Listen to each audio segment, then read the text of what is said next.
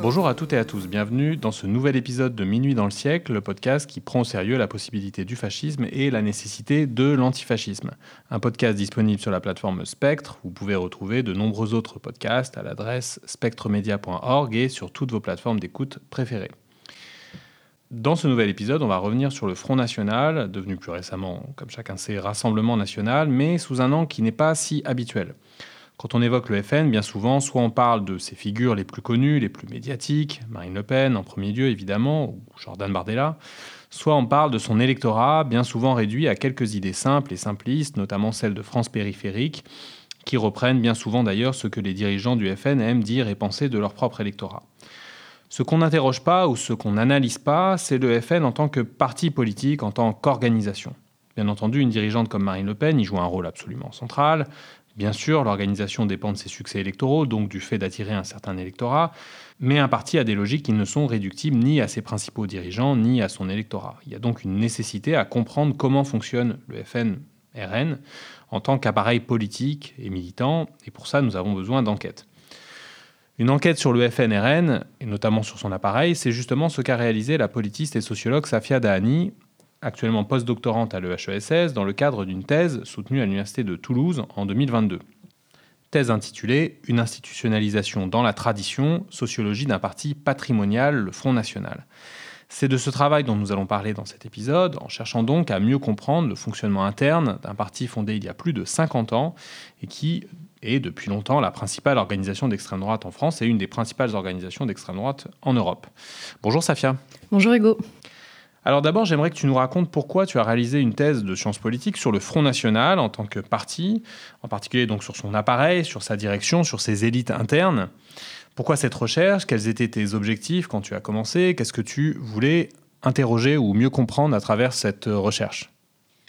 Alors pour commencer, euh, je pense qu'il faut rappeler que moi je viens euh, d'un master 2 en sciences politiques où j'avais déjà commencé à travailler sur l'extrême droite, mais en dehors de, l'espace partisan. Et j'avais mené une ethnographie d'un mouvement de jeunesse d'extrême droite, euh, dont je tairai le nom, mais qui est aujourd'hui euh, dissous. Et euh, ce qui m'avait intéressé, c'était de, voir comment se recrutaient les militants, quels étaient leurs répertoires d'action, en gros comment y vivaient leur position relativement marginale dans un espace politique qui déjà était dominé par un parti qui était le Front National. Pour entrer en thèse, j'ai dû proposer un, projet de thèse. Et euh, à, l'époque, je lisais euh, beaucoup de travaux sur euh, la formation militante au sein des, partis politiques, et notamment au sein du, Parti communiste. Et je m'étais dit, dans ce projet de thèse, qu'il n'y avait pas grand-chose sur la formation militante à l'extrême droite. Donc voilà, à la base, mon projet de thèse partait là-dessus. Et puis très vite, en me confrontant au terrain, bah, je me suis rendu compte que j'allais pas pouvoir vraiment faire une thèse sur euh, la formation militante au FN, qui était euh, relativement peu euh, repérable durant des enquêtes de terrain. C'est parcellaire, peu organisé. Et au fil de, de mes différents terrains ethnographiques, j'ai été confrontée à d'autres profils, notamment des dirigeants et dirigeants en devenir, j'ai eu la chance de pouvoir euh, enquêter auprès de permanents de l'organisation. Et donc, j'ai réorienté euh, la problématique de ma thèse autour de cette organisation politique, de ses logiques internes de fonctionnement, des logiques du recrutement de ses dirigeants, et euh, plus largement, voilà, voir comment, au sommet du, FN, on faisait parti politique.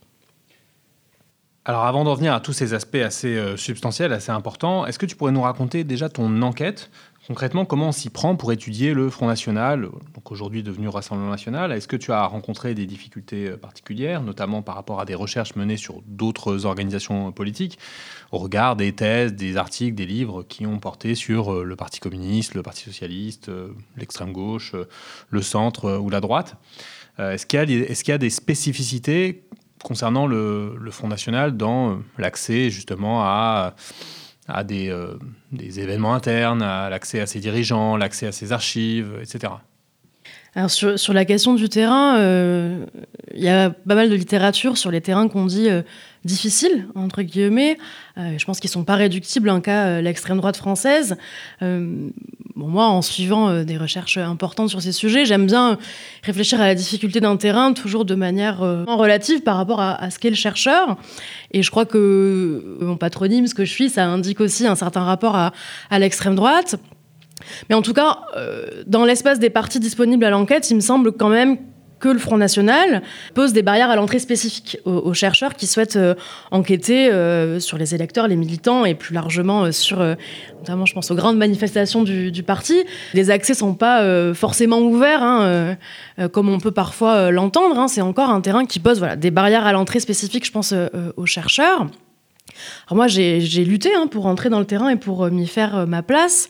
Et la manière dont j'ai euh, fonctionné, c'est d'arriver à faire feu de tout bois. C'est-à-dire que j'ai essayé d'ouvrir des terrains dans différents espaces, au national et au local, et de voir un peu où ces terrains pouvaient m'amener en termes d'accès plus large aux dirigeants, aux manifestations de grande ampleur, etc. Donc voilà, pour résumer, c'est une enquête pas forcément facile, dans le sens où il y a quand même des barrières à l'entrée importantes comme dans notre parti, mais peut-être un peu plus exacerbée, avec une organisation qui euh, est toujours méfiante en fait du travail des chercheurs, mais aussi en fait plus largement du travail journalistique. Euh, mais c'est une enquête qui est possible, euh, pour un certain temps qui est possible, il me semble, hein, parce qu'il y a aussi des gens qui ont des choses à dire. Et voilà, quand on arrive à, comme dans n'importe quel terrain, à nouer des relations avec des intermédiaires privilégiés, ça peut tout à fait bien se passer. Quoi. Alors, parmi les choses que tu n'as pas pu faire, de ce que j'ai compris dans, ta thèse, il y a notamment deux choses. Euh, il y a faire passer un questionnaire euh, que d'autres chercheurs ou chercheuses ont pu faire dans d'autres organisations, mais aussi l'accès aux, archives internes. Je sais que pour avoir travaillé personnellement sur des organisations syndicales, on a accès à des fois à des comptes rendus de, commissions, de, réunions de, direction, etc. Ici, euh, manifestement, dans le cas du Front National, c'est pas possible à l'heure actuelle d'avoir ce type d'archives, non? Alors, euh, les archives, je les ai plutôt travaillées euh, au regard des archives de la presse partisane, qui elles sont quand même disponibles à la BNF. Donc, il euh, y a beaucoup, beaucoup d'archives qui sont disponibles. Après, c'est vrai que euh, quand on veut arriver à euh, faire des listes de membres des instances dirigeantes, arriver à retracer la tenue des débats, etc., c'est plus compliqué. Il faut arriver à trouver euh, les bons ouvrages édités par le parti à certains moments de son histoire sur Internet, il n'y a pas beaucoup d'exemplaires et donc c'est pas forcément facile. Donc ça pose effectivement un problème en termes d'accès aux archives. Hein. C'est pas un parti qui a un lieu avec euh, et qui stocke et qui peut donner accès euh, à des chercheurs euh, ou à d'autres observateurs extérieurs. Alors le questionnaire, euh, c'était une idée qu'on avait évoquée avec des collègues parce qu'on s'était dit que dans les congrès, d'autres partis, avait moyen d'accumuler des données sur euh, qui étaient les congressistes, les militants, etc. Euh, ça avait été fait, hein, euh, je pense dans les années 90, il y a un, des articles de Colette qui, avait, qui était parvenu à interroger euh, par questionnaire et par sondage les congressistes du FN. Moi, c'est vrai que j'en ai parlé un peu au début de mon enquête, mais ça n'avait pas trop l'air d'intéresser, donc voilà, j'ai pas forcément poussé en ce sens. C'est presque contradictoire un peu avec l'image que le FN donne de lui-même, enfin une normalisation, c'est-à-dire une convergence vers les normes euh, qui sont celles des autres organisations politiques, puisque finalement tu dis dans les années 90 ça avait été possible. Je sais qu'il y a eu aussi des, des, articles euh, qui avaient comme matériaux des brochures euh, de formation des militants et des cadres d'organisations les années 90. Euh, manifestement aujourd'hui c'est plus possible. En fait aujourd'hui je pense que le meilleur moyen d'accéder à ces données c'est en ligne en fait parce que euh, très rapidement, euh, le FN a abandonné sa presse euh, militante, sa documentation interne, et très rapidement passé euh, par euh, son site internet. Il y a les travaux d'Alexandre Désé qui, qui, en rendent compte. Et du coup, en ligne, avec les moyens d'archivage sur internet, on retrouve quand même pas mal de choses. C'est là on retrouve les tracts, on retrouve, on peut suivre en fait les carrières des cadres qui disparaissent à des moments, on ne sait pas pourquoi. Donc y a, sur internet, il y a quand même pas mal de données dès qu'on arrive à accéder à des anciennes versions du, du site. Euh, après, est-ce que c'est paradoxal avec euh, cette idée de normalisation? Euh, Je sais pas. Je, pense que voilà, à partir d'un moment où euh, on fait partie d'une organisation partisane euh, en voie de légitimation, on participe à des élections de premier plan, bah, on contrôle aussi ce qui peut être dit euh, de soi dans la presse et dans, dans le champ académique.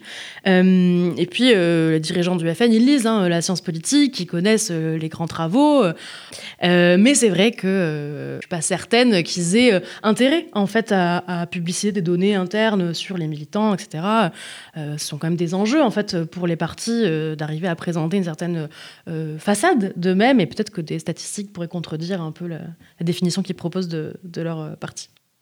Tu parles du Front National comme d'un parti politique patrimonial, ça figure d'ailleurs dans le titre de, ta thèse. Est-ce que tu pourrais d'abord nous expliquer de quoi il s'agit Qu'est-ce que c'est qu'un parti patrimonial et en quoi cette dimension patrimoniale serait spécifique au FN-RN c'est un peu la thèse de, ma thèse.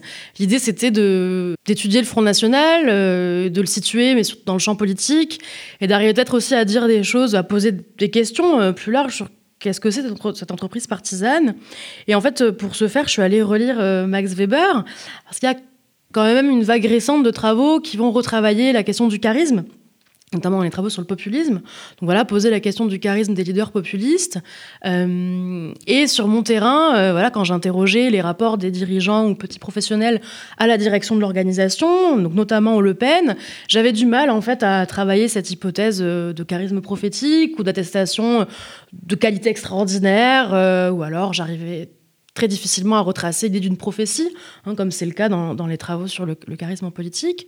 Et euh, en, relisant Max Weber, c'est vrai qu'il y a un aspect euh, qui euh, marche assez bien avec le, FN devenu RN, c'est cet aspect donc patrimonial qui est pas réductible hein, aux logiques économiques, parce qu'effectivement, au FN, c'est un parti qui est familial, où voilà, c'est quand même une famille qui dirige l'entreprise, qui monopolise en fait surtout aussi les ressources de tout ordre hein, au sein du parti politique.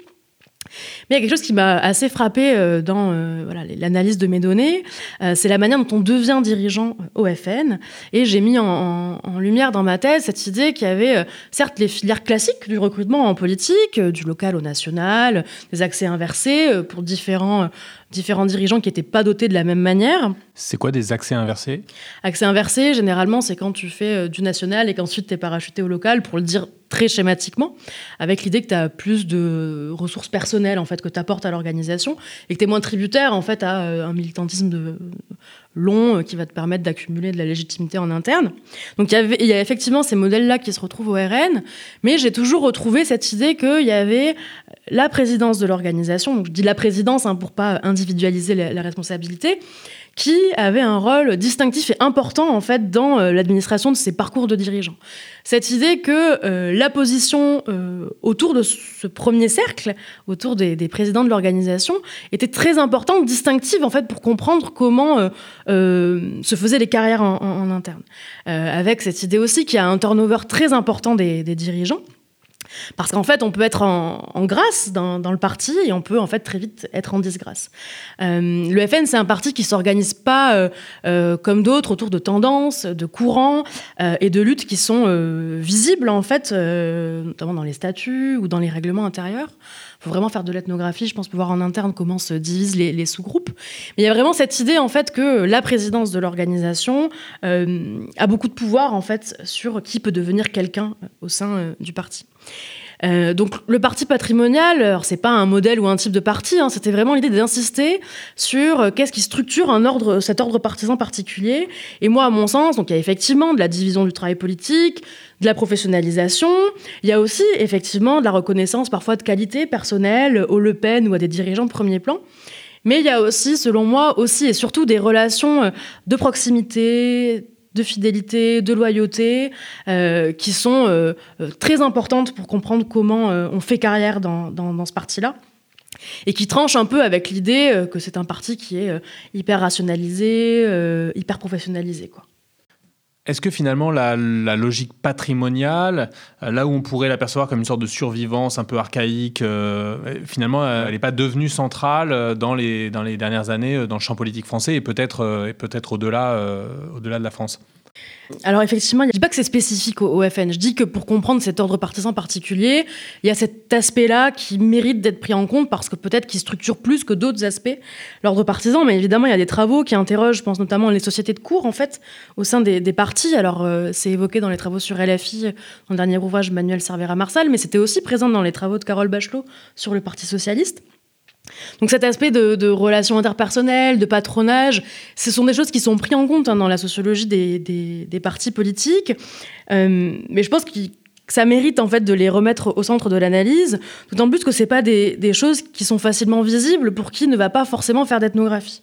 Euh, je m'explique, en fait, c'est vrai que dans les entretiens, les professionnels de la politique, ils sont pas forcément disposés à retracer leur parcours en expliquant euh, qui les a aidés à tel moment, en donnant tous les détails de leurs relations euh, amicales, conjugales, etc.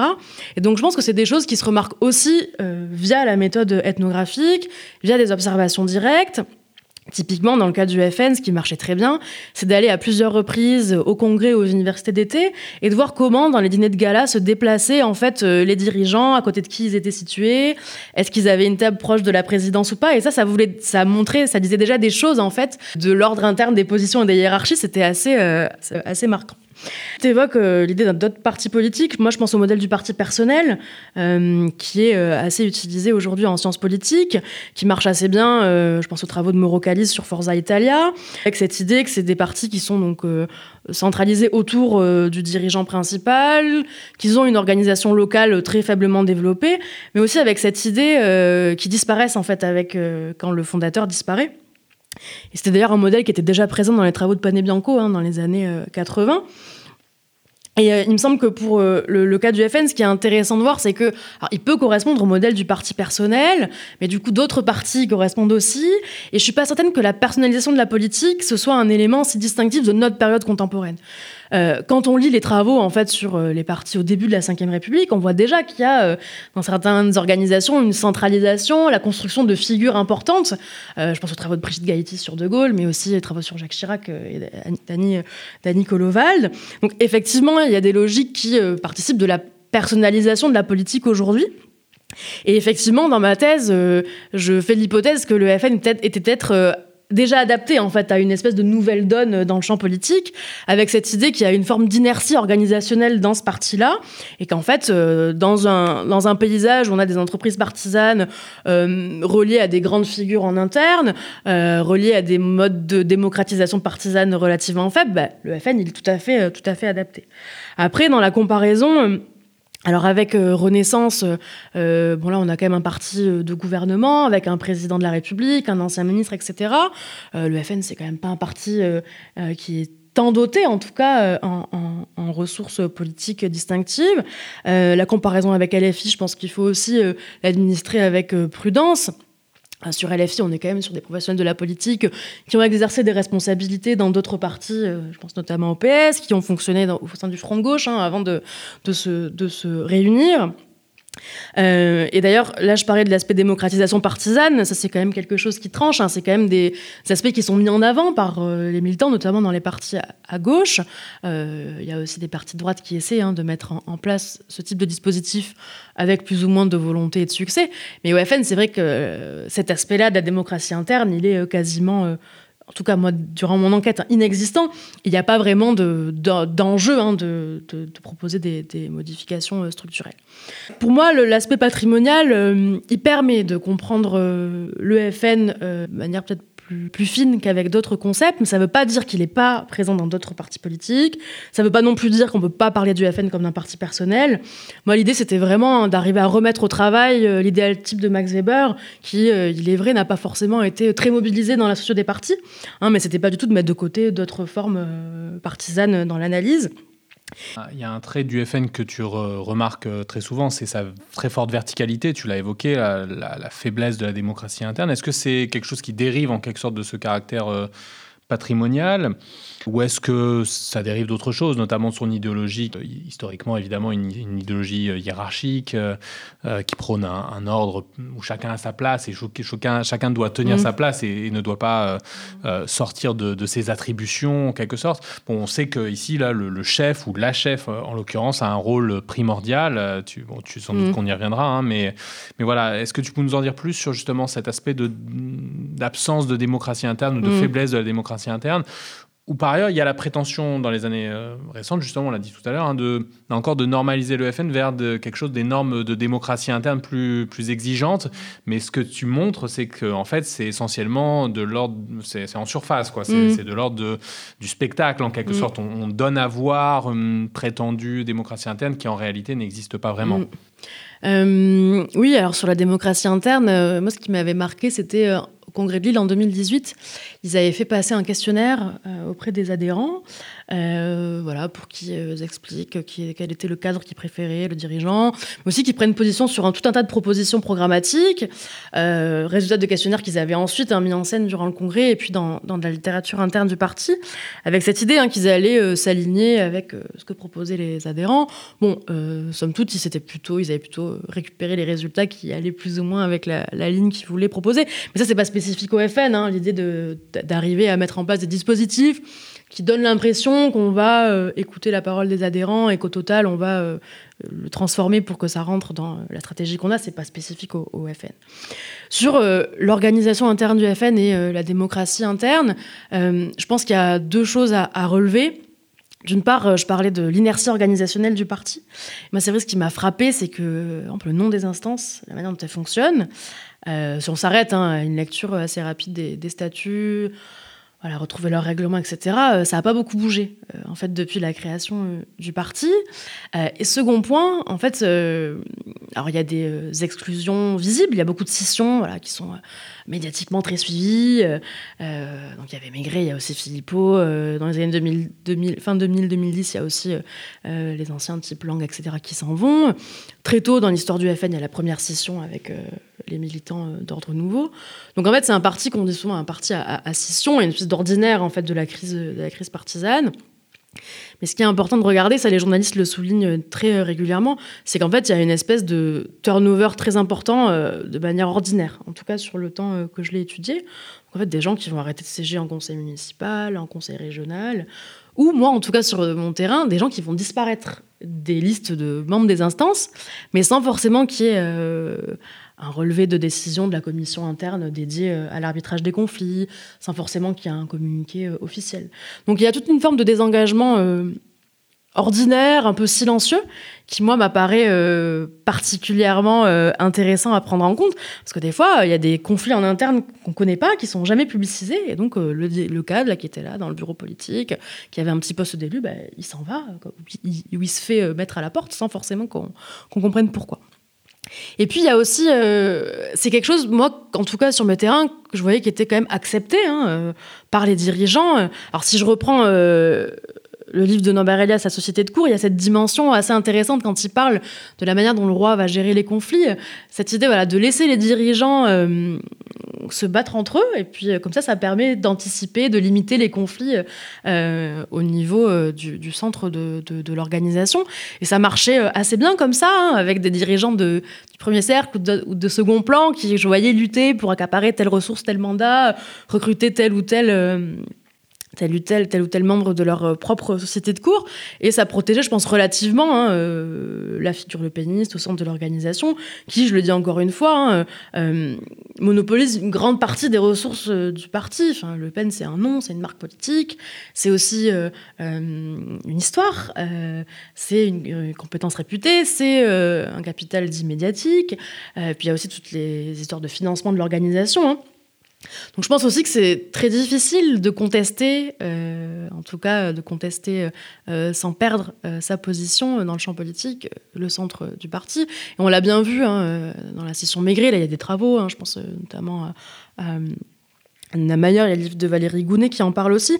Mais cette scission, euh, quand on regarde qu'est-ce que font les cadres après, alors effectivement, ça détruit un peu le FN. Il y a la moitié des cadres du bureau politique qui s'en vont. Euh, il y a une hémorragie locale euh, en termes de militants.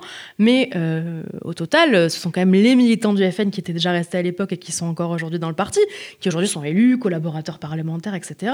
Bruno Maigret et le MNR, ça n'a pas donné hein, euh, un parti politique nation, avec une envergure nationale, etc. Donc en fait, même toutes les tentatives de reconversion post-FN, elles sont un peu compliquées parce qu'il y a quand même un parti, une organisation hein, qui a une place dans le champ politique. C'est vrai que c'est un parti qui organisationnellement est quand même relativement inerte. C'est relativement accepté hein, par les, dirigeants jusqu'à ce qu'il y ait un décalage entre les rétributions qu'ils attendent et, euh, et, celles qui leur sont proposées. Et là, ça peut créer des conflits. Il y a des contextes de crise partisane qui se développent. Euh, mais généralement, euh, c'est relativement accepté quand on leur laisse les moyens de pouvoir lutter avec d'autres. Mais oh, justement, tu as parlé de la scission Maigret. On dit souvent que depuis cette scission, l'appareil du FN est faible. Hein. On sait que Bruno Maigret avait construit, avait largement contribué à construire l'appareil de cadre du FN dans les années 80-90 en tant que numéro 2. Et que structurellement, le FN depuis aurait un appareil assez faible. on peut se demander d'ailleurs si finalement, c'est pas le coût d'une direction hyper centralisée qui, est que, qui ne supporte pas en réalité qu'il y ait euh, en quelque sorte des concurrents euh, à son pouvoir, que ce soit des concurrents locaux, des notables locaux. Euh, c'était déjà le cas sous Jean-Marie Le Pen, quand le FN avait obtenu des, des, mairies dans des villes importantes comme Toulon, etc. Et c'est sans doute le cas encore avec Marine Le Pen. Finalement, euh, on, peut difficilement peut-être construire durablement un appareil si on ne laisse pas une place pour un débat interne et euh, pour que se cristallise, y compris mm. parfois des oppositions ou des mm. tendances, des courants, etc. Mm. Euh, alors, qu'est-ce qu'il en est aujourd'hui de l'appareil du FN Est-ce qu'on peut, est qu'on peut dire que c'est un appareil faible au regard des normes contemporaines? Est-ce qu'ils ont des instances sérieuses de direction qui fonctionnent, des instances de formation des militants et des cadres? Qu'est-ce qu'il en est aujourd'hui en 2023 alors, ce qu'il en est en 2023, c'est que j'aurais dû me mettre à jour, mais dans les euh, derniers congrès, hein, ils ont quand même élargi euh, relativement les populations qui peuplaient le bureau exécutif, le, bureau politique. en relisant le règlement et les statuts, ça n'a pas l'impression qu'il y a eu de révolution euh, organisationnelle. Après, voilà, aujourd'hui, moi, quand j'ai travaillé sur le FN, c'était pas un parti qui avait un groupe de plus de 80 députés à l'Assemblée nationale. Là, ça a forcément changé des choses. Il y a tout un tas de collaborateurs aussi qui arrivent. Euh, les enjeux euh, durant les élections ne sont pas plus forcément les mêmes. Il y a aussi des nouveaux financements qui abondent euh, l'organisation. Là, ils ont créé un nouvel institut de formation avec un, sondeur connu et, reconnu. Donc, il doit y avoir des choses hein, qui ont dû être modifiées. Moi, si j'en reste sur mon terrain, alors quand je dis il n'y a pas de tendance, il n'y a pas de courant, ça ne veut pas dire qu'il n'y en a pas. En fait, c'est il n'y en a pas organisationnellement. Donc, euh, on peut proposer des textes, des motions, faire voter, euh, etc. Mais ça se voit en fait d'autres manières. Hein. Euh, il y a beaucoup de luttes entre différents courants qui se passent sur les plateaux de télévision, par exemple. Hein. quand il y a un sujet qui divise, ben, on peut en parler en interne, ben, on va l'afficher à la télé, à la radio, etc. et puis ça se voit aussi dans l'élection de ce que dit le Parlement du parti qui s'appelle le comité central, qui s'appelle le comité central, qui reprend aussi d'ailleurs un peu les termes euh, employés au, Parti communiste. Et là, c'est intéressant de voir aussi qu'il y a... Euh, euh, c'est les votes des adhérents à ces comités centraux, mais voilà, dans les travaux qu'on connaît, il y a quand même des listes qui sont parfois proposées aux adhérents. Voilà. Et donc dans les classements, hein, on voit bien qui sont les dirigeants les plus en cote en fait. Et c'est comme ça aussi que se joue l'affirmation des positions en interne. Hein.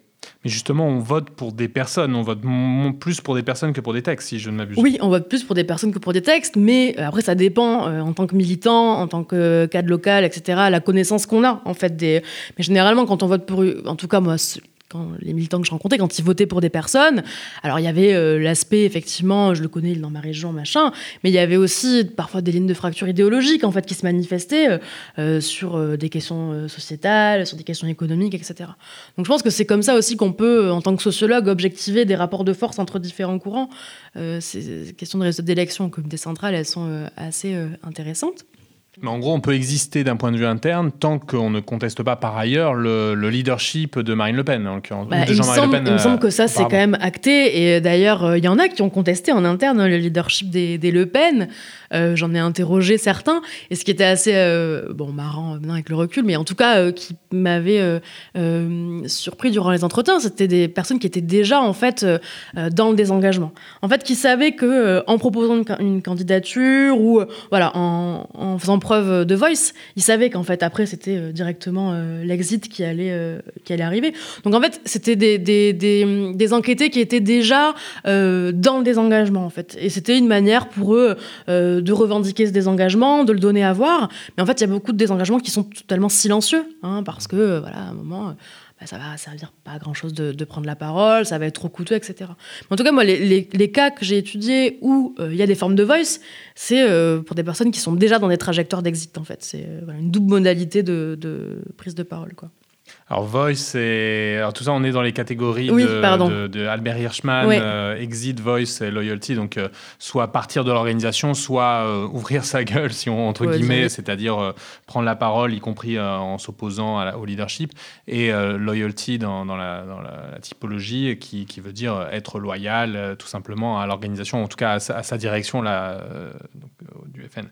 Il y a le statut, par exemple, de quelqu'un comme Bruno Gollnisch, qui peut-être contredit un- en partie ce que tu dis, mais qui peut s'appuyer sur une légitimité traditionnelle, puisque lui, il s'est opposé à Marine Le Pen, de fait, euh, au moment de, la succession, des débats de succession euh, à, à Jean-Marie Le Pen, qui soutenait sa fille, à l'époque en tout cas, Euh, et il est resté dans l'organisation. Alors, je ne sais pas si c'est une figure encore aujourd'hui euh, influente, mais euh, sans doute que lui euh, n'a pas été euh, à ce point marginalisé aussi parce qu'il était, il pouvait bénéficier d'une légitimité euh, d'ordre traditionnel, dirait Max Weber. Ouais, mais il y avait surtout un contexte euh, d'organisation d'une élection en interne. hein. pour la première fois à la présidence du parti, on met deux candidats. C'était autorisé en fait, c'était pas euh, une candidature spontanée de allez, je vais aller contre Marine Le Pen.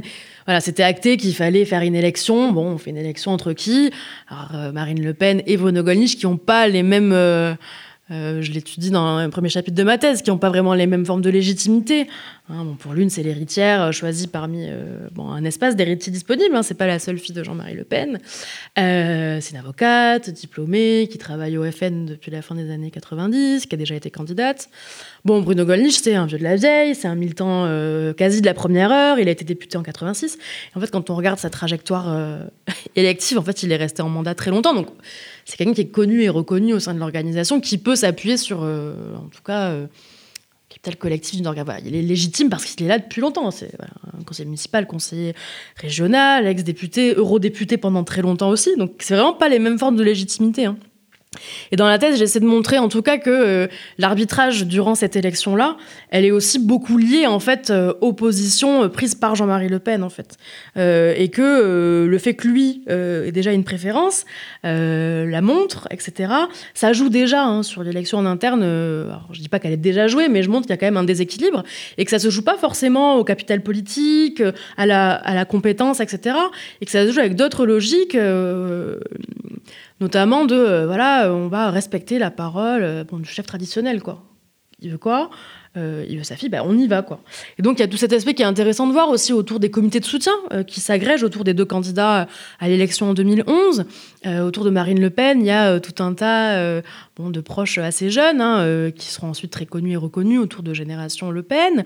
Du côté de Bruno Gollnisch, on est plutôt sur voilà, des cadres pas très dominants en, interne. Et puis on est aussi sur déjà de la manière de dire euh, la politique assez contrastée. Hein, euh, sur le blog de Bruno Gollnisch, il y a pas mal de, textes qui, tranchent dans la manière dont il s'exprime avec euh, ce que Marine Le Pen pourra proposer. Et il y a déjà, en fait, très tôt, une inégalité en termes de médiatisation qui ça euh, s'objective assez facilement avec les archives de l'INA quand on regarde où est-ce qu'ils sont euh, les deux, hein, Bruno Gollnisch et Marine Le Pen invités, euh, pour dire quoi, etc. Et c'est vrai que Marine Le Pen, assez tôt, hein, avant euh, 2010, hein, elle est très tôt euh, invitée régulièrement à la télévision, dans des émissions politiques de premier plan. Puis surtout, on l'inclut à des controverses nationales. Alors, les affaires du Quick d'autres. Voilà, elle est invitée pour débattre avec euh, des ministres, etc. Ce que Bruno Gollnisch n'est pas forcément invité à faire. Et euh, ce qui m'avait, ce que je note aussi dans la thèse, c'est qu'il y a déjà des sondages qui sont très tôt commandés sur elle et sur le score qu'elle pourrait faire à la présidentielle de 2012. Mais tout ça bien avant que la campagne interne pour la présidence du FN soit déjà enclenchée.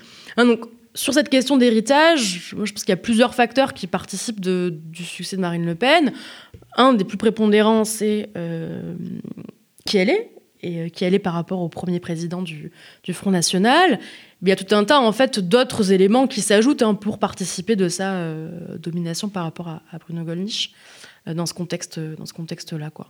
Après quand on regarde la carrière de Bruno Gollnisch après 2011, c'est vrai que c'est pas de l'ascension, hein, c'est progressivement euh, une mise en retrait, des départs, etc. Quoi.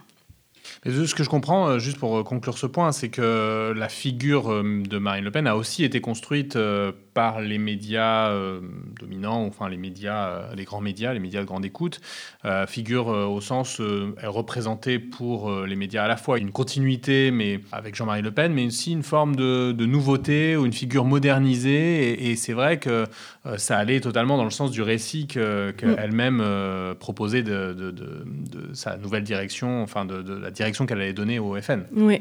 Alors cette question, moi je pense directement aux travaux d'Alexandre Désé sur la question des diabolisations et médiatisation. Il y a aussi du coup Eric Darras qui a écrit un, papier sur euh, voilà, les logiques du recrutement euh, des invités politiques à la télévision et qui montre hein, que bah, Marine Le Pen, des fois, ça ne marche pas avec ces logiques-là parce que voilà, c'est une présidente de parti. Euh, qui dirige pas de groupe d'opposition à l'Assemblée nationale. Hein. c'est le parti FN, longtemps, euh, qu'on a dit longtemps marginal dans le champ politique. Et elle est quand même invitée hein, euh, par à rapport à. Ouais, à l'époque. Euh, par rapport à sa position de manière un peu trop, un peu trop importante. Et c'est vrai que. Alors, moi, dans ma thèse, j'ai pas traité la question médiatique de manière centrale. Hein. je l'ai fait dans d'autres, dans d'autres recherches. Mais c'est vrai que euh, moi, à la fin de ma thèse, hein, j'arrive pas à dire que euh, la légitimation du FN, elle est liée uniquement à ce qui se passe en interne, avec cette idée qu'ils vont se professionnaliser, se rationaliser, etc. Il y a tout un tas d'autres explications, de facteurs qui sont pas propres en fait à ce parti-là. Et effectivement, il y a une hypothèse structurante qu'on peut poser, mais il faudrait renouveler hein, les travaux euh, qui ont travaillé sur le rapport des journalistes au Front National. Donc là, il y a évidemment les deux, ouvrages de Jacques Le Boec. Euh, voir qu'est-ce qui se passe du côté des, des, journalistes Parce qu'effectivement, il y a une médiatisation qui est euh, importante, relativement dissonante par rapport à la position que le FN occupe et la position de ses dirigeants, et qui pose question. Euh, là, je lisais un article ce matin sur cette espèce de prophétie autoralisatrice, là, de discours un peu ambiant, pour dire que le RN était le grand gagnant de la, de la bataille pour, euh, contre la réforme des retraites. bon, ça, les journalistes, on voit en tout cas journalistes politiques ou éditorialistes, on va pas trop à partir de... Bon, ils s'appuient sur des sondages, etc. Mais on ne saisit pas euh, dans le détail euh, qu'est-ce qui leur permet de dire ça. Et alors peut-être qu'aussi il y a cette hypothèse de prophétie autoréalisatrice, parce que maintenant euh, on justifie la médiatisation du, RN, ils sont à l'Assemblée, ils ont un groupe, etc. On dit, ben, c'est la démocratie, hein, il y a tant de millions d'électeurs, il faut bien les inviter. Ok, mais avant c'était pas le cas. Donc voir que ça serait intéressant de voir comment, du côté des journalistes, il y a ces logiques d'invitation qui, euh, posent euh, question aux sociologues euh, attentifs hein, aux logiques de représentation des politiques dans les médias. Oui, ce que tu dis sur le FN d'il y a 15 ans, on pourrait presque le dire sur Reconquête aujourd'hui, au sens où les porte-paroles de Reconquête sont quand même fortement invités dans les médias. Je pense évidemment à Eric Zemmour, mais aussi à Marion Maréchal. alors qu'ils n'ont pas d'élus, alors que ces deux-là, en l'occurrence, ne sont pas eux-mêmes élus que le score à la présidentielle était important, non négligeable, mais qui n'était pas non plus, euh, était très loin du score euh, que, auquel était annoncé Eric Zemmour quelques mois auparavant. Euh, et effectivement, il y a peut-être quelque chose de l'ordre de la professionnalisatrice. Si, si, dans 10 ou 15 ans, se, ils, ont effectivement des élus, ils percent, etc., peut-être qu'on pourra se dire que le travail médiatique fait initialement pour installer la figure d'Eric Zemmour mm. ou d'autres de ces des dirigeantes de Reconquête aura joué un rôle. Mm. Alors, juste peut-être pour revenir sur la question de la direction du FN. Alors comment justement, tu posais un peu la question tout à l'heure, comment on devient concrètement un dirigeant ou une dirigeante du, Front National ou du Rassemblement National aujourd'hui? Comment se recrutent les dirigeants du, FNRN En sachant qu'il y a sans doute deux questions en une ici, à mon avis, il y a, euh, tel que ça ressort de, ta thèse notamment. Il y a, je dirais, à la fois la question des modes concrets de sélection qui font qu'on accède à des responsabilités au FNRN, euh, tout simplement qui décide quoi, hein, en quelque sorte. Euh, et il y a, l'autre question qui est quels sont les grands facteurs, en quelque sorte, sociaux ou sociologiques, si on veut, euh, la classe sociale, le genre, l'affiliation politique ou partisane antérieure, qui font qu'on accède à des responsabilités dans l'appareil du FN, cadre, cadre local ou cadre national de l'organisation. Alors sur ces questions, euh, peut-être d'abord rebondir sur euh, bon, les logiques sociales du recrutement politique, euh, avec l'idée que, pour reprendre l'article de Daniel Gaxi, l'indice de représentation des cadres du FN, en tout cas dans la prosopographie que j'ai réalisée de 72 à 2018, est relativement faible. Hein, il n'y a pas de catégorie populaire, employés ouvriers surreprésentée, quasiment pas. En tout cas, en termes de professions occupées et dans notre mesure d'origine sociale des, des dirigeants. Euh, l'idée, moi, là, dans la thèse, c'est que je montre quand même que c'est un parti, en tout cas dans les instances de direction, dominé par des classes supérieures, euh, par des cadres du secteur privé notamment, ce qui est relativement consonant en fait avec euh, d'autres formes de sélection dans d'autres partis politiques, notamment à droite et puis euh, peut-être un peu aussi à gauche hein, quand on étudie l'évolution des cadres du, PS par exemple. Donc il y a vraiment ce tropisme hein, côté cadre du privé avec aussi recrutement d'indépendants, chefs d'entreprise, bon c'est quelque chose que Guy Björnbaum montrait déjà il y a assez longtemps. Tout à fait. Donc ça, ça, marche assez bien en fait avec ses, travaux qui, euh, son livre en 92 est, est assez euh, pionnier dans cette histoire de de l'organisation du FN hein, à l'époque. Il montre toute la question de la sous-société, il regarde du côté des multipositionnements aussi des, des cadres, hein, ce qui me permettait aussi peut-être de répondre à une, une, autre question que tu me posais avant. Euh, un appareil peut-être un peu faible. C'est vrai qu'il n'y a pas beaucoup de, de cadres à, l'époque. Ils sont aussi parfois souvent multipositionnalité. On retrouve les mêmes têtes à différents niveaux. Bon, pour continuer sur euh, donc, euh, les logiques sociales, c'est quand même un parti de classe sup, pour le dire euh, très rapidement. Ce qui tranche un peu, comme tu le rappelais dans ton introduction, avec cette idée d'un parti populaire au sens qui serait proche des ouvriers et des employés. Donc ça, c'est un premier point. sur le genre, alors il y a quand même un effort qui est fait pour recruter des femmes, pour les mettre en avant. Mais en tout cas, moi, sur les périodes étudiées, ces instances-là, elles sont jamais paritaires. Puis il y a des travaux hein, qui montrent que sur les, listes électorales, bah, ils sont contraints par les lois dites de parité de, proposer euh, autant de femmes que d'hommes, mais c'est aussi euh, pour pas payer les amendes, et puis ensuite c'est aménagé. Hein, pour euh, les personnes qui siègent, généralement, c'est pas, au total, elles ne sont pas issues de listes paritaires. Mais il y, a quelque chose qui est assez remarquable, en tout cas à partir de 2011, cette question d'élévation en fait du coût d'entrée culturelle, ou en tout cas de restructuration d'une forme d'élévation du niveau de diplôme pour accéder à ces instances de direction. Euh, c'est vrai qu'il y a une évolution, il y a de plus en plus euh, de personnes qui détiennent un niveau bac plus 5, voire un doctorat. Il y a quelques personnes qui sont plus, représentées, qui ont fait euh, des écoles euh, dites du pouvoir, qui sont passées par Sciences Po, etc. Mais en comparaison avec d'autres partis dites gouvernement ou plus euh, euh, historiquement, etc., on est quand même sur un très faible nombre, en fait, déjà de dirigeants en interne qui ont fait euh, des, écoles dites du pouvoir. Hein. C'est vraiment encore résiduel, mais c'est une tendance, en tout cas, il me semble, hein, depuis les bureaux politiques installés à partir de l'élection de Marine Le Pen en 2011, il y a quand même cette tendance qui, il me semble, se dégage.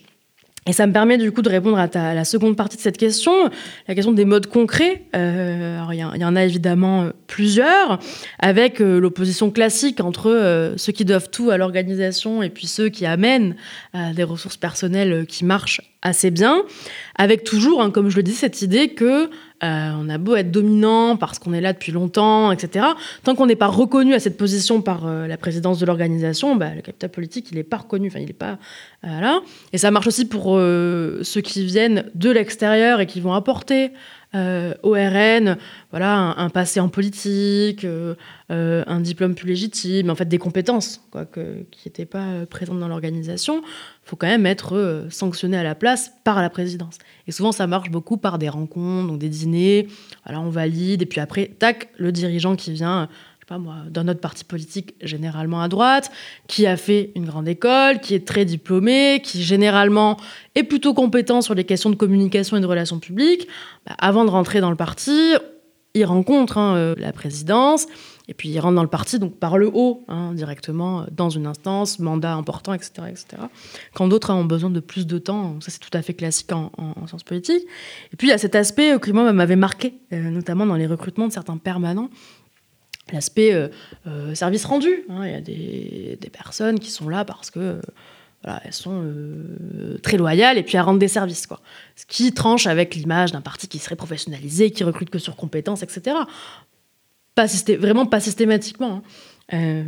donc voilà, il y a à la fois un parti de classe supérieure qui remet pas en cause les logiques sociales du recrutement politique et un parti hein, qui est sous Marine Le Pen d'ailleurs, hein, va tenter de plus en plus de recruter, d'attirer des personnes venues d'ailleurs, qui apportent avec elles donc tout un tas de ressources, mais qui aussi, dans le même temps, venant de, partis politiques dits plus légitimes, vont renforcer la légitimité du, FN. Bah, si quelqu'un vient de l'UMP et puis euh, euh, arrive dans l'état-major du FN, est-ce que ça ne veut pas dire que le FN est plus fréquentable, etc., euh, etc.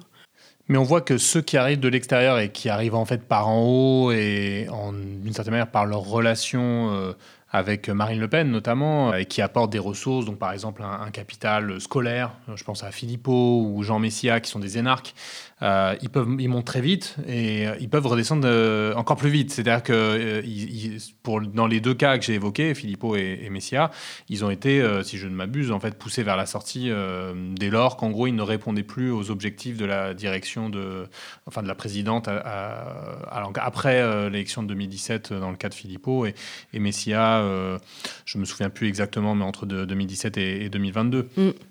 C'est en ça que je disais qu'il euh, fallait faire attention avec les instruments qu'on mobilise pour étudier le FN. C'est vrai que euh, voilà, euh, le diplôme, le capital scolaire, la compétence réputée en politique, elle protège pas du tout d'une disgrâce partisane qui fait que du jour au lendemain, bah, vous n'êtes plus rien dans le champ politique. Et on, le voit bien aussi avec les patriotes de Florian Philippot. Hein. C'est pas un parti qui a pu se structurer et dominer dans des espaces locaux et encore moins au national ou au niveau européen. Donc il y a des sanctions et des mises en disgrâce qui sont possibles et qui, euh, s'il y, y, a des ascensions partisanes parfois fulgurantes, ben, s'accompagnent aussi régulièrement de déclassement partisan tout autant euh, fulgurant.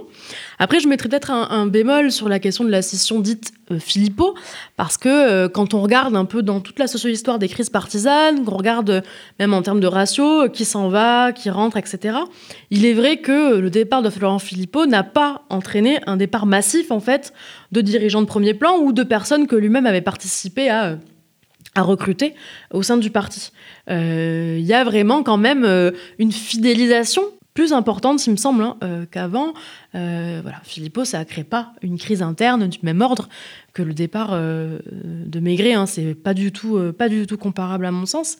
Donc voilà, il y a aussi peut-être une hypothèse d'un parti qui, voilà, parvient peut-être à s'institutionnaliser hein, et à se protéger des ruptures importantes. Mais je pense que ça, faut aussi faire parler le contexte.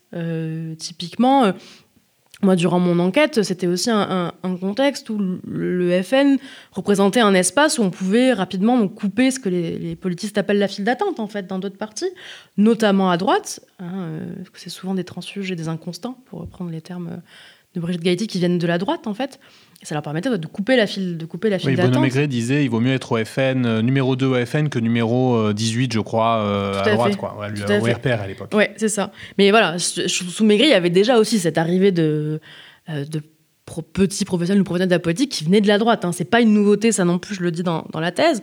Ce qui peut-être change maintenant, c'est le contexte. Aujourd'hui, le FN, en termes électoraux, en termes de capacité à déléguer des postes, d'élus, permanents, de collaborateurs, etc., permettre à des, à des militants et cadres de vivre de et pour la politique, elle est beaucoup plus importante en fait, ou en tout cas elle est perçue comme beaucoup plus importante.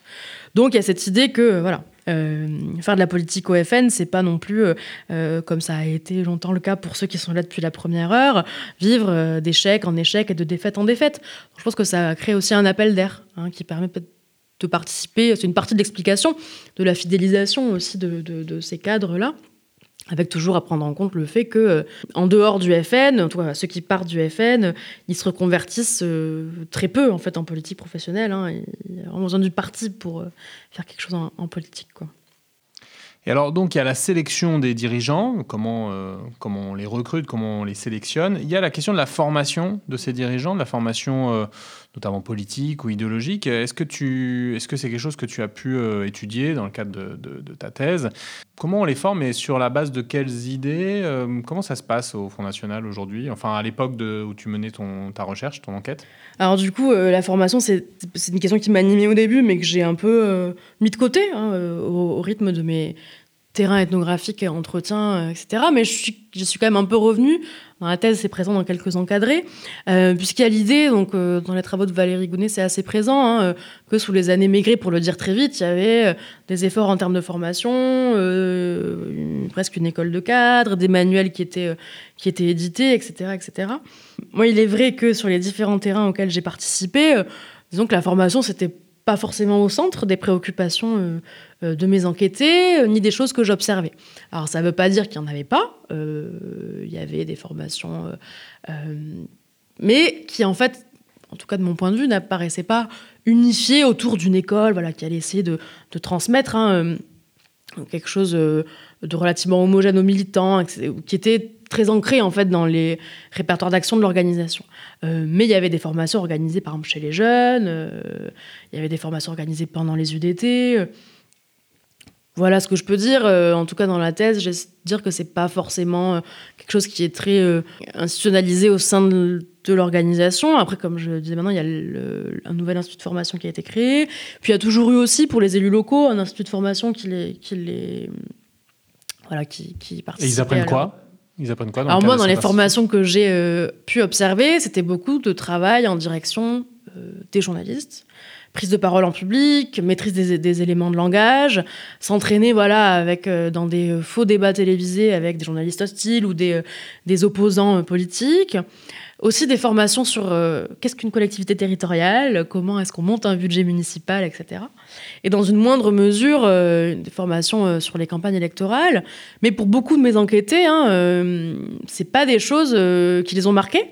En fait, euh, pour eux, la formation euh, au militantisme, euh, au faire campagne ou à la tenue d'un mandat, ça se fait plutôt dans l'échange de bonnes pratiques, ça se fait plutôt dans le temps informel, ça se fait plutôt voilà, en appelant des personnes plus expérimentées à la rescousse. C'était, C'est intéressant parce que d'une certaine manière, ça tranche beaucoup avec, euh, là encore, avec le parallèle qui est souvent fait entre le Front National d'aujourd'hui et le Parti communiste d'antan, au sens où ce seraient des partis euh, des classes populaires, etc. Alors tu l'as dit, ça, tranche évidemment sous l'angle du recrutement social des, directions, euh, au sens où le Parti communiste des années 60-70 avait un recrutement largement ouvrier et cherchait à faire monter des, ouvriers dans, dans l'appareil. C'est ce que notamment avait montré Julien Michy, mais et puis pas mal d'autres. Au Front National, c'est pas le cas. Mais du point de vue de la formation, on voit bien comment euh, la formation du FN a l'air orientée essentiellement vers le fait de former des élus, des professionnels de la politique, donc relations publiques, euh, tenir un mandat, etc. Là où l'école des, les, écoles de parti euh, type parti communiste étaient essentiellement de la formation d'ordre intellectuel ou culturel et idéologique en quelque sorte, au bon, bon sens du terme, disons, euh, ou politique, disons. Euh, et là, dans ce que j'entends et ce que j'ai lu de, ta thèse, finalement, ça apparaît pas beaucoup. On, ne voit pas où sont transmis en quelque sorte les idées mm. politiques de l'extrême droite à ces militants, cadres, dirigeants d'extrême droite. Bon, mm. mais donc en fait, euh, où est-ce qu'elles sont les idées politiques au Front National? Alors c'est vrai que dans la thèse, j'ai pas laissé assez de place à la question des idées, de l'idéologie et de la transmission. Euh, bon, pour autant, il y a quand même des billes dans les entretiens, dans les observations, etc. En fait, euh, il faudrait raisonner à partir des, voilà, des dirigeants que sur lesquels j'ai pu enquêter. En fait, il y en a qui arrivent au FN avec déjà un bagage idéologique qui en fait est réactivé dans cet espace particulier. Euh, D'ailleurs, pour certains, c'est euh, une forme de déradicalisation que d'aller euh, d'arriver au FN en politique. On part de milieu euh, d'extrême droite un peu voilà de lecture particulière que je citerai pas là. Puis on arrive au FN et on apprend à les adapter à, une prise de parole en public. Moi ce que j'ai pu observer en tout cas c'est que euh, on peut pas raisonner de manière homogène. Il y a différents groupes qui sont très inégalement euh, connaisseurs, maîtriseurs de cette idéologie ou de ces idées d'extrême droite en fait, qui maîtrisent très inégalement l'histoire du parti, l'histoire des idées conservatrices. Alors il y en a euh, qui vont qui lisent les classiques, donc les contre-révolutionnaires, qui maîtrisent cette histoire, hein, mais c'est lié aussi à euh, des socialisations familiales, des trajectoires scolaires particulières. Il y en a d'ailleurs euh, qui vont rédiger des articles pour de la presse en ligne d'extrême droite. Bon, tout ça, en tout cas, moi, sur mes terrains, c'était vraiment pas la majorité. Euh, mais c'est aussi parce que j'ai enquêté sur euh, des petits professionnels, hein, en, devenir de dirigeants au sein de l'organisation, qui, eux, pour beaucoup, maîtrisaient pas l'histoire du parti, lisaient pas de littérature politique, et maîtrisaient globalement les prises de position du FN qu'il fallait qu'ils maîtrisent, quoi, comment expliquer le programme, etc. etc. En tout cas, moi, cette, voilà, cette question du travail idéologique ne m'a pas frappé durant mes terrains. J'ai pas l'impression qu'il y avait un travail euh, important qui était fait pour euh, idéologiser les militants, etc., etc. Après, bien sûr, dans chaque euh, fédération, c'est particulier. Il y a des fédérations qui vont organiser des débats thématiques, qui vont inviter des dirigeants, qui vont, voilà, proposer des conférences sur des thèmes particuliers. Mais de manière peut-être paradoxale, j'ai l'impression que durant ma petite enquête sur un, mouvement euh, de jeunesse d'extrême droite, il y avait un travail idéologique qui s'appuie sur des lectures, euh, des discussions voilà, qui étaient plus structurées dans les répertoires d'action du, groupe que ça n'a pu l'être euh, durant mon enquête sur le FN. on peut se demander finalement si les petits groupuscules à la qui, qui, naviguent à l'extrême droite autour et parfois en concurrence aussi avec le Front National, notamment les identitaires ou la mouvance identitaire, disons, sous ses différents noms, Bloc identitaire puis Génération identitaire, ou l'Action française, finalement, jouent pas un rôle d'école de, cadre au sens où ils vont former, des, former des militants qui, pour une petite partie d'entre eux, hein, vont ensuite intégrer le Front National. Alors je pense à Philippe Vardon à Nice, qui a été un, des fondateurs du bloc identitaire et qui est devenu une figure du Rassemblement, enfin du Front National puis du Rassemblement National qui maintenant est parti à, Reconquête. Euh, mais il y a d'autres exemples de, militants identitaires qui sont devenus collaborateurs d'élus, etc. Euh, j'ai aussi l'impression que Debout la France, par exemple, a joué un peu aussi le rôle d'école de, cadre euh, vis-à-vis du Front National dans la dernière période en fournissant des élus et des collaborateurs d'élus qui, notamment, ont accédé au Palais Bourbon, à l'Assemblée nationale, là, lors des dernières élections, non? Mm. Alors sur Debout la France, c'est intéressant parce que c'est vrai que c'est un parti qui était euh, très présent, euh, et ça durant toute mon enquête. Alors euh, pas présent voilà, en termes de forcément de militants ou cadres, mais il y avait pas mal de lieux, je trouvais, euh, dans différents espaces du FN où il y avait des, voilà, des rencontres ordinaires, des ententes cordiales, des discussions hein, qui se menaient entre militants et ou cadres du FN et puis militants et ou cadres de DLF.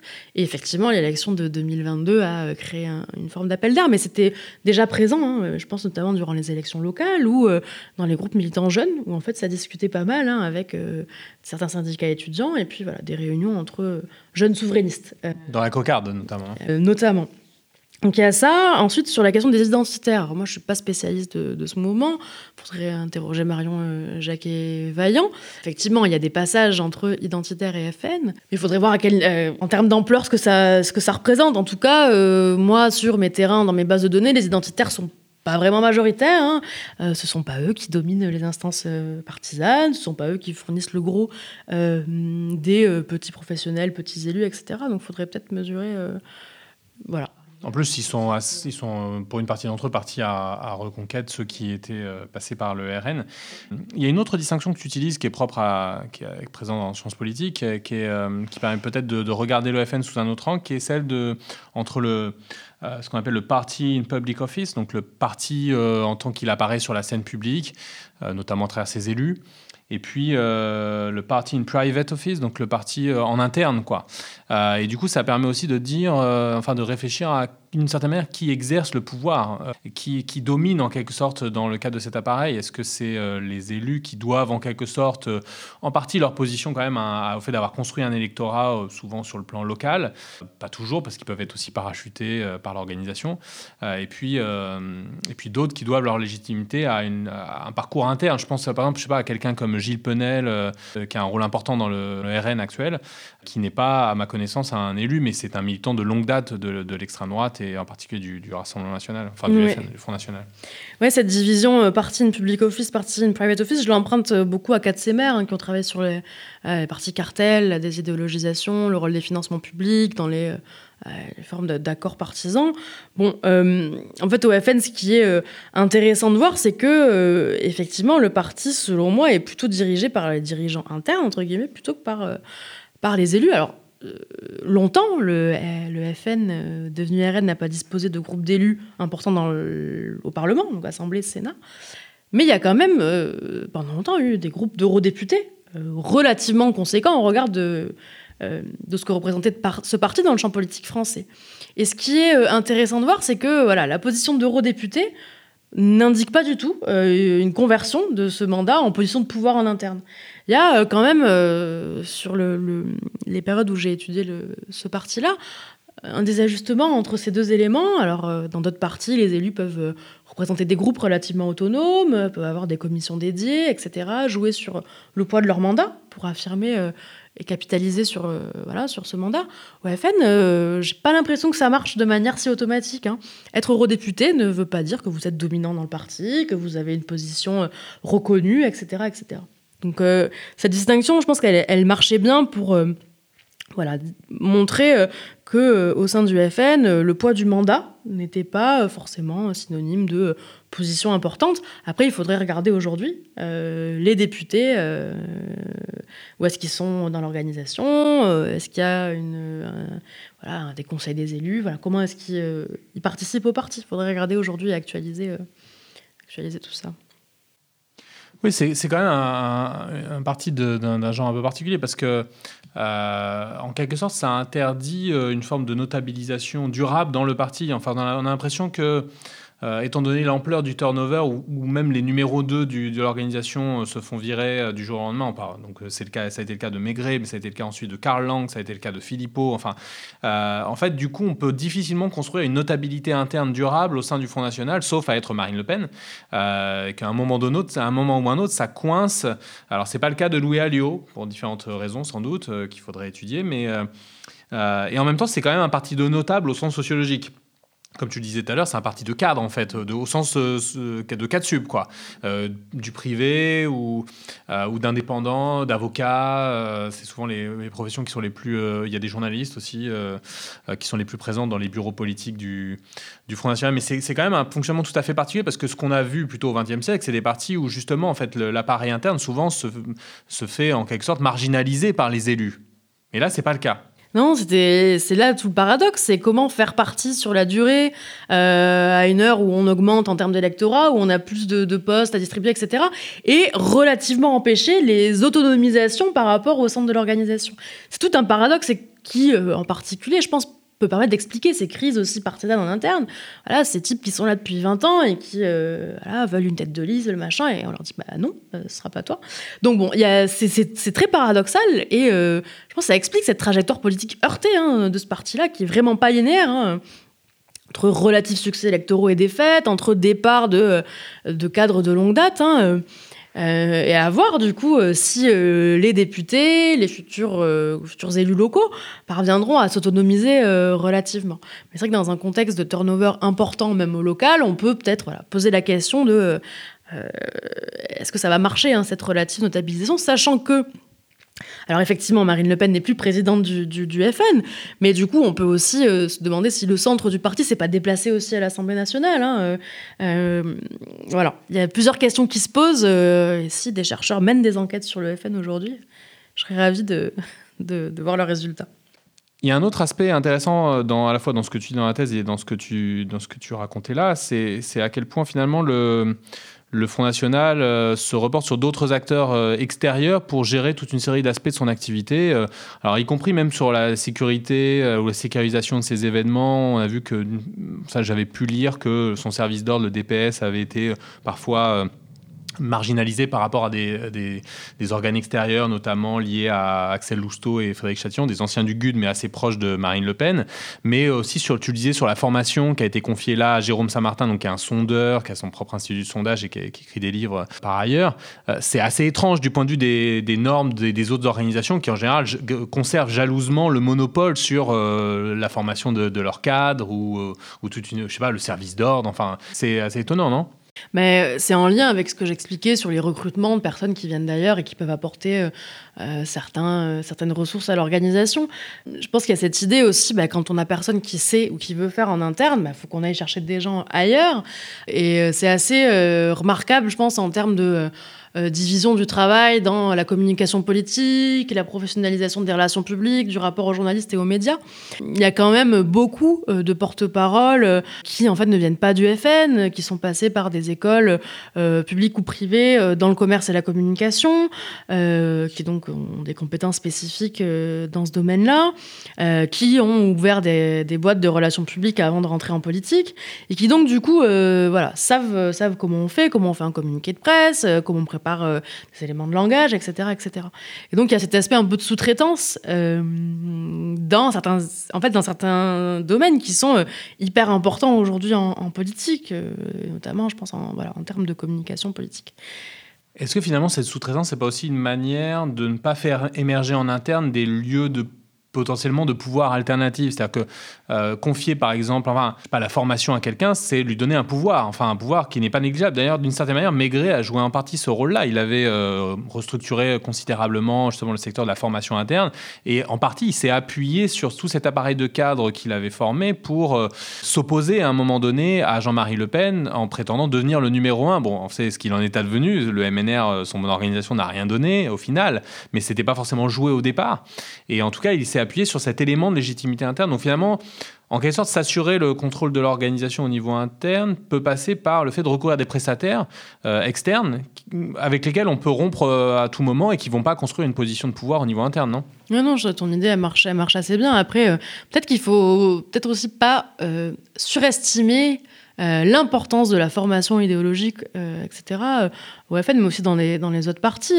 Alors évidemment, il y a intérêt à ce que ceux qui prennent la parole en public et qui construisent hein, cette façade collective de, l'organisation soient formés et compétents dans la maîtrise d'éléments de langage, dans l'explicitation du programme, etc.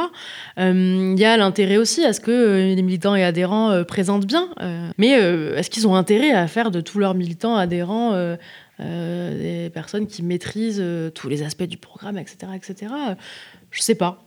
Mais en tout cas, c'est là où on voit que l'appropriation par l'extrême droite et là au FN, euh, par exemple Jérôme Saint-Martin, enfin bon, qui du coup est un prestataire extérieur, je ne sais pas s'il est membre du FN, mais de Gramsci, euh, est une, appropriation du surface. Parce que précisément chez Gramsci, l'idée, c'est pas juste de mener la bataille des idées pour obtenir le pouvoir politique, c'est que euh, le porteur de cette bataille des idées, c'est le parti, et le parti, notamment en tant qu'il forme des intellectuels organiques, c'est-à-dire pas simplement des, bah, pas des universitaires, mais en réalité des militants qui sont des porteurs et des, des, diffuseurs d'idées, en quelque sorte, qui sont capables d'articuler des idées complexes. On voit que c'est pas du tout le cas en réalité. Il n'y a pas du tout cette volonté-là, qui a pu être, par exemple, justement au Parti communiste français, mais il n'y a pas du tout cette volonté-là au Front National. Mais ça, ça peut, et je pense que sous la période Maigret, les travaux ont montré que c'était aussi une manière euh, bah, de, de repérer en fait les, les, types compétents et de les fidéliser en fait. Euh, bah, je te forme, voilà. C'est une manière aussi de s'attacher à la, loyauté de, certains dans, dans, l'organisation. Mais euh, ce que je dis, ça ne veut pas dire qu'il n'y a pas de travail idéologique au, FN, hein, pas du tout. Et d'ailleurs, il y a tout un tas d'espaces en dehors du, parti qui sont des espaces d'intellectuels en fait d'extrême droite, qui fournissent un travail idéologique dans des revues, qui font des conférences, qui animent des cercles, et qui font d'ailleurs parfois la jonction entre euh, différents mouvements, etc., etc. Donc faut pas non plus dire qu'il n'y a pas de travail idéologique à l'extrême droite, hein. c'est juste que je pense qu'il n'est pas du tout euh, euh, internalisé au sein du Front National et qu'on gagnerait voilà, à le regarder du côté d'espaces intellectuelle, euh, euh, de la presse euh, voilà, dominée, mais en tout cas de la presse d'extrême droite, de cercles spécifiques. Il y a des maisons d'édition aussi qui sont dédiées à ça, enfin, il y a des revues spécialisées, etc. Donc il y a quand même tout un travail sur les idées. Hein. Il, y a, des idées. Mais, à l'extrême droite, mais pas forcément au Front National. Mais c'est pas forcément voilà, c'est pas forcément un travail qui, en tout cas, durant ma thèse, était vraiment pris en charge et contrôlé par le Front National. Mais par exemple, euh, le FN a longtemps eu un hebdo, National Hebdo. Est-ce que ils ont encore cette euh, hebdomadaire ou est-ce qu'il fonctionne vraiment? Est-ce que les militants le reçoivent, le lisent euh?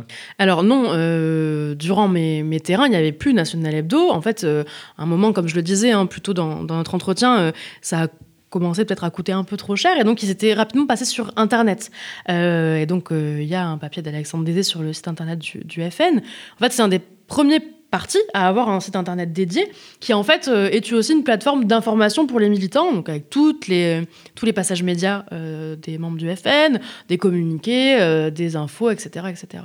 Et c'est aussi les premiers à investir certains réseaux sociaux comme typiquement Facebook. En tout cas, moi sur mes terrains, il n'y avait pas de presse partisane. Alors, il peut y avoir des initiatives locales.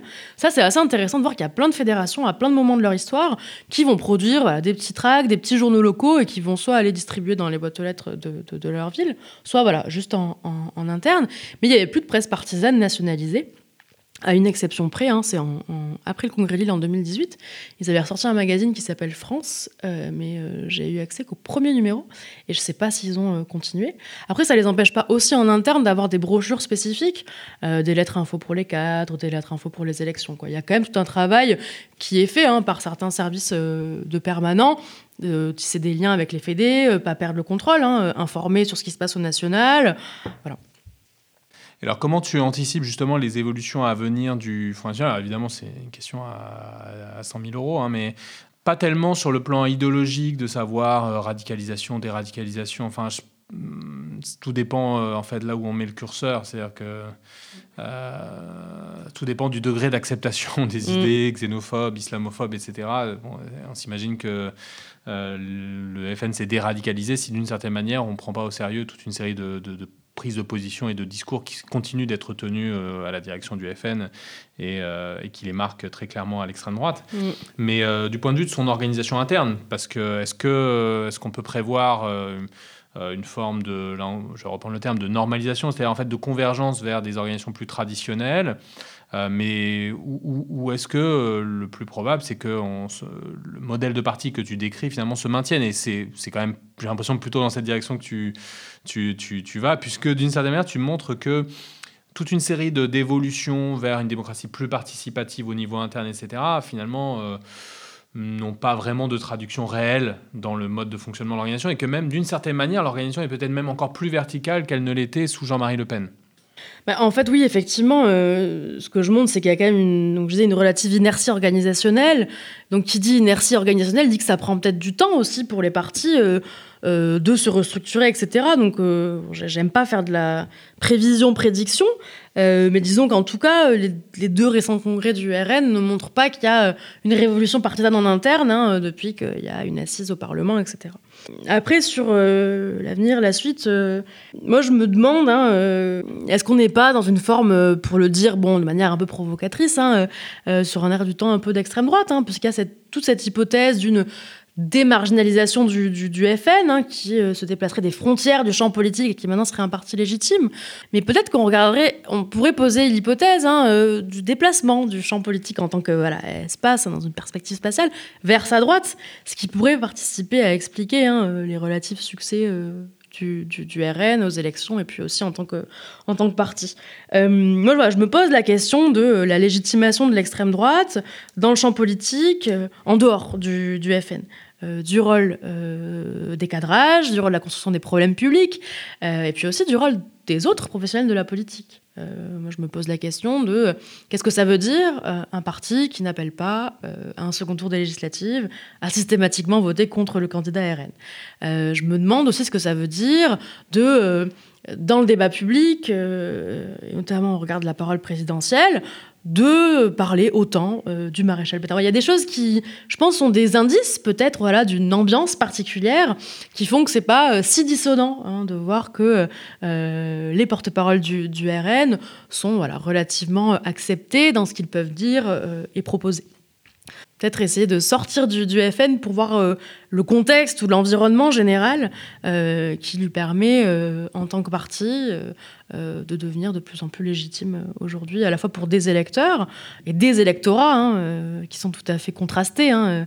C'est Daniel Gaxi et Patrick Leung qui montrent bien qu'il y a un conglomérat électoral hein, qui évoque déjà depuis les années 2000 cette idée de radicalisation des électeurs de droite qui viennent abonder euh, aux électorats du, RN. Donc je pense qu'il y a des choses à regarder du côté, voilà, qu'est-ce que euh, le RN signifie dans, euh, auprès de populations qui ne sont a priori pas socialisées à l'extrême droite ou, à ces votes-là. Parce que c'est là qu'on gagnerait à, mieux expliquer pourquoi Marine Le Pen arrive est aussi dominante en politique aujourd'hui. Quoi. Bah, merci beaucoup, Safia Dahani. Merci à toi. Merci de, de nous avoir écoutés. On se retrouve très bientôt pour un nouvel épisode de Minuit dans le siècle sur la plateforme Spectre, spectremedia.org et sur toutes vos plateformes d'écoute préférées. Au revoir.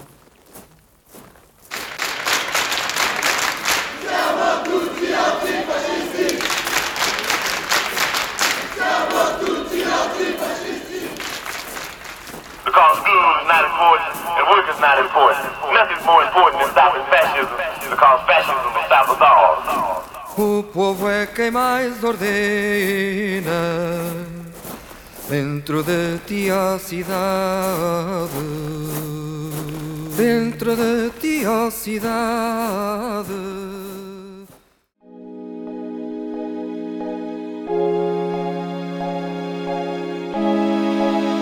Spectre